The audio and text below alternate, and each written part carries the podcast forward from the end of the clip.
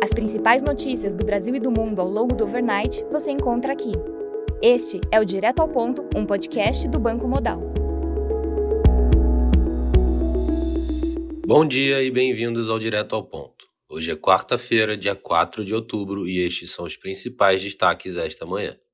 No Brasil, no cenário fiscal, relator da proposta de taxação de fundos offshore e exclusivos reduz tributação de ganhos acumulados de 10% para 6%. Pedro Paulo, relator da proposta, excluiu o trecho que acaba com o JCP. Alterações foram feitas com conhecimento do Ministério da Fazenda e têm o objetivo de reduzir resistências no Congresso. Texto deve ser votado ainda hoje. Projeto de lei orçamentária anual enviado ao Congresso conta com 34,5 bilhões de receita de projetos ligados a ferrovias considerados incertos. Especialistas criticam e afirmam que tal previsão não deveria constar no orçamento. No cenário de crédito, a Câmara dos Deputados aprovou o Marco das Garantias, projeto que facilita a execução das dívidas por instituições financeiras e permite que o mesmo imóvel seja utilizado como garantia em mais de uma operação. No cenário político, segundo o Globo, governo federal e Congresso divergem sobre recursos de emendas parlamentares. Tanto deputados quanto senadores articulam um projeto que fixa prazos para a liberação de recursos. Além disso, desejam tornar obrigatório o empenho de emendas de comissão. Em relação à economia, em função da seca no norte do país, governo estuda o acionamento das termoelétricas. No cenário internacional, na zona do euro, as vendas no varejo de agosto recuaram 1,2% na comparação mensal, pior do que o esperado, menos 0,3%, e do que o anterior, menos 0,1%. Já na comparação anual, as vendas no varejo caíram 2,1%, também pior que o esperado, menos 1,2%, e do que o anterior, menos 1%.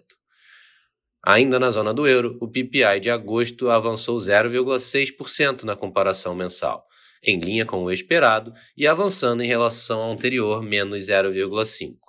Já na comparação anual, o PPI de agosto recuou 11,5%, levemente acima do esperado, menos 11,6%, mas abaixo do anterior, menos 7,6%. O PMI de serviços de setembro na zona do euro teve leitura de 48,7, acima da leitura preliminar 48,4 e do anterior 47,9. Na Alemanha, o PMI de serviços em setembro registrou 50,3, acima da leitura preliminar 49,8 e do anterior 47,3. Já no Japão, o PMI de serviços de setembro teve leitura de 53,8, abaixo do anterior 54,3. Na Nova Zelândia, o Banco Central manteve a taxa de juros inalterada em 5,5%, conforme esperado.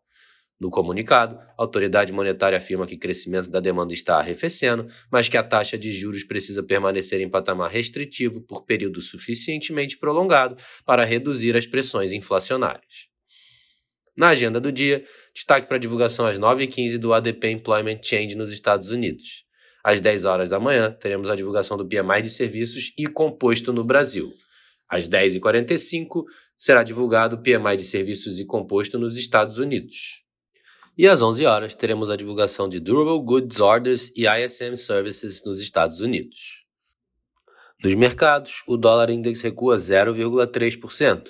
O S&P futuro sobe 0,1%, enquanto o DAX futuro avança 0,2%. No mercado de commodities, o WTI recua 1,9%, enquanto o Brent cai 1,7%. Estas foram as principais notícias do overnight. Um bom dia a todos e até o nosso próximo podcast direto ao ponto do Banco Modal, amanhã.